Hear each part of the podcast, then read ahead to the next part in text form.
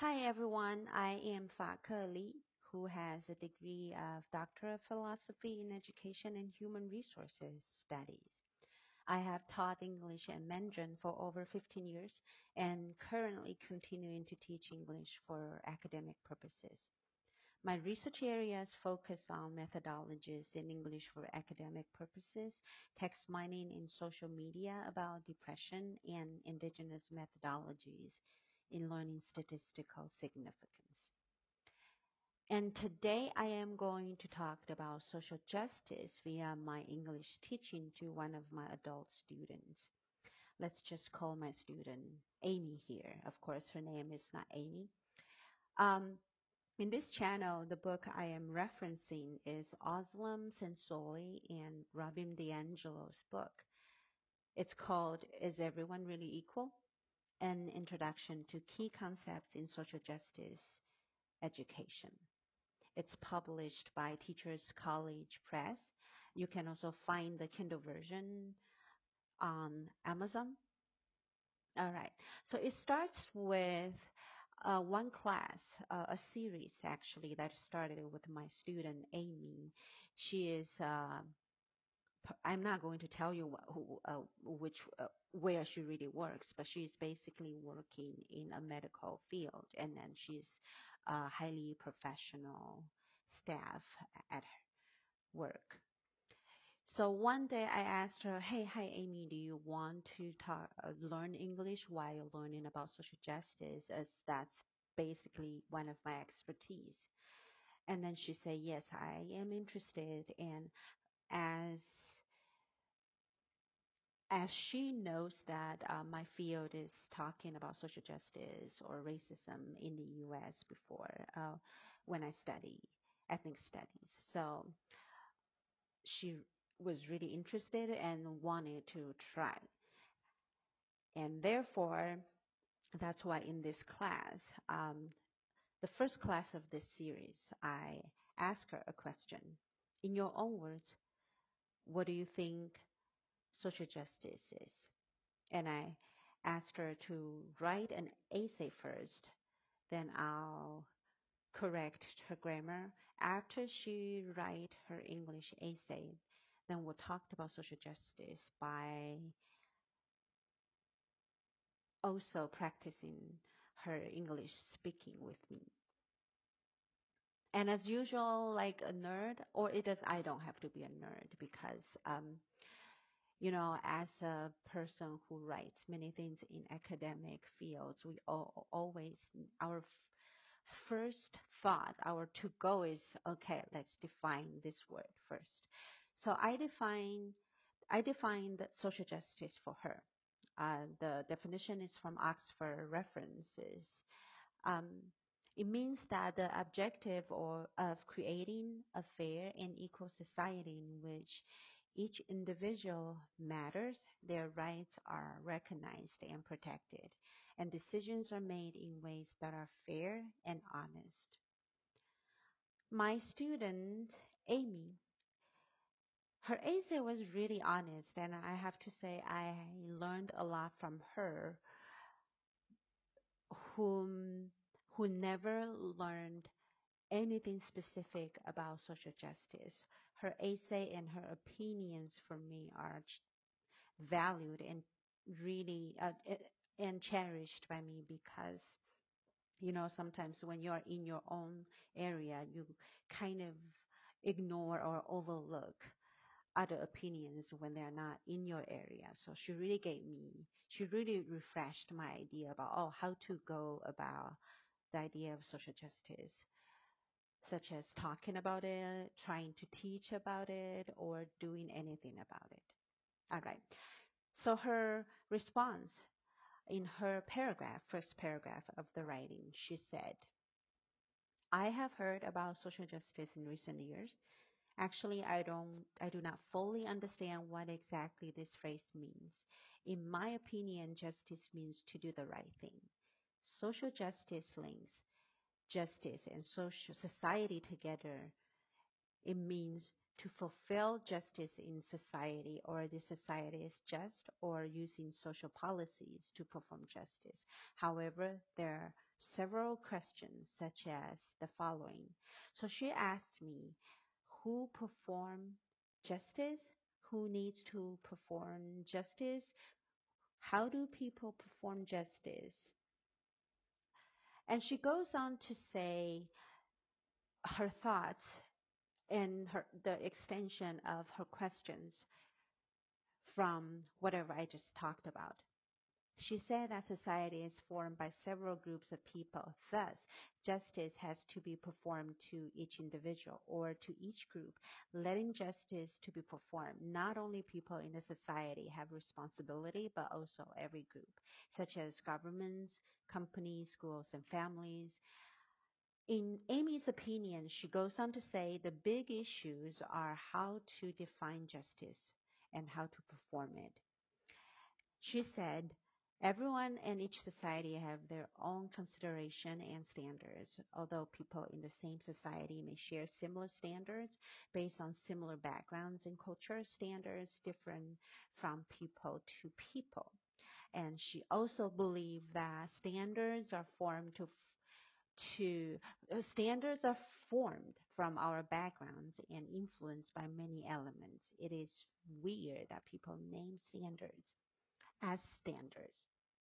But standards for her, for Amy, are dynamic and varied. So she wrapped up saying, at the individual levels, when she acknowledges one standard, she realizes she needs to perform justice to people according to their definition, but not hers. And then she goes on to her self-reflexivity about her relationship of social justice. She said, I need to be careful and highly aware to respect every different definition. And she goes on to say, if I want to do right to people, for me it's very difficult. I also need to realize how challenging, how challenging it is when someone wants to do right unto me. This make I, I feel like when Amy uh, reading Amy's sentences here, she talks about like, oh, I need to realize how challenging it is because everyone's rights doing unto me might be violating myself, and, and vice versa. My rights unto myself for myself can be violating others' rights to this point, I found out when I was writing and or, or even just discussing social justice with her in class, I realized that wow, I, I think she got it. I could just give her the book, please just read it, and then we talked about it. You don't need me to teach you. All right. So goes back to her article. She wrapped she wrapped up the article by asking me questions why does social justice matter? And also, she gave me her own answer. Like she she asked a question and then she answered herself. Uh, we call that rhetorical question. Rhetor, uh, rhetorical question is that it's a question that you ask not because you you are you really don't know the answer. It's more of that you ask for confirming your own ideas by answer your own question. So she asked me, why does social justice matter? And then she answered herself, because not only the Constitution guarantees basic human rights, but also that everyone wants to be treated fair and just. I believe this special design is because that uh, there's something there, a higher being created us in the higher being's image. So for her, pursued justice is really unique for human. And then I answer her back by also writing her an English write, uh, essay. It's more of my responses instead of telling her my correction of whatever idea she talks about because she is an adult too, and I do respect her opinions. Uh, when I teach my students, I tend to not let them. I tend to not let them think that my ideas is more important than them. Like, that's really a basic element of social justice education. So I answer her saying, I'll start with your last question. Why does social justice matter? Sensoy and DiAngelo, the book, the authors of the book, in their book, is everyone really equal? So to clarify, in their book, Sensoy and in DiAngelo, they had this quote. They said, to clarify our definition, let's start with the concepts of social justice. While some scholars and activists prefer to use the term social justice in order to reclaim its true commitment, in this book, we prefer the term critical social justice.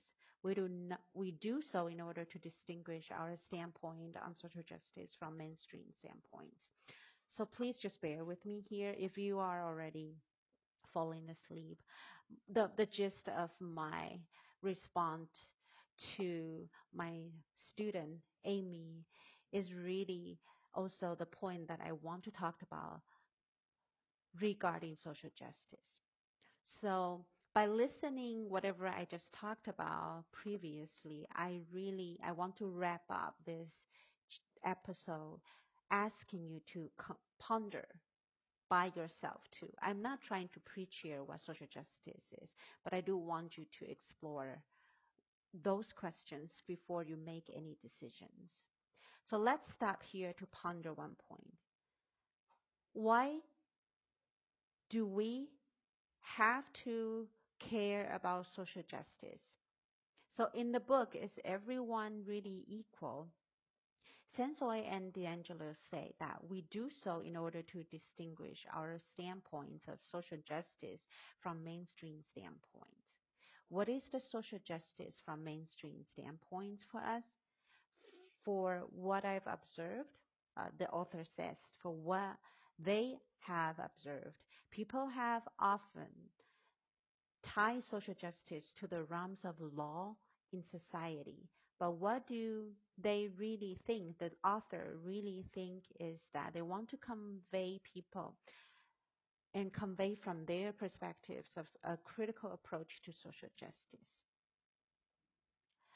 So they goes on to say the author, the, the book of the authors, they goes on to say a critical approach to social justice refers to specific theoretical perspective that recognize that society is stratified, such as it's, it's divided and unequal in significant and far-reaching ways along social group lines that include race, class, gender, sexuality, and ability. All right. So I told Amy, aha, I saw it. The ideas. Also, I'm aha here for you. We have to uh, we have to recognize that society is stratified. So ask yourself uh, in your work, at work, or any social group or culture group that you're in, do you uh, do you recognize that sometimes pe- some people are in a higher position and you're in a maybe you're in a higher position or some people are lower in positions. So from the author, they do want us to kind of know our position in the society or in any group that we are in and what kind of rights we have that violate others' rights because of our position. That's hierarchical. So I wrap up, let's just, let me just wrap up this episode to encourage all of you to think your positions in any of your cultural group or social group. I would encourage us to, be to begin noticing how stratified our society is as the mainstream ideas about social justice, such as laws, do not focus on this challenging us to reflect upon our socio-economic, cultural, or even ethnic positions. As society, as a society that is stratified tends to create inequality like how it is again, I want to encourage you to think that what kind of inequality do you see from our social positions in your daily life? I end with a question for you to come up with ideas for your daily uh, for your ideas or your recognition if you're interested in continuing to explore social justice. Think of these questions. How do you see the society stratified? Also, I invite you to think more questions when you discuss social justice with people. And just ask yourself, how do we actively seek to change the inequalities that you see? The last question that I would like to throw out is, why should we care about social justice? What is your answer? If you have any comments, please just leave it here. And then uh, thank you for being here and listening. Bye.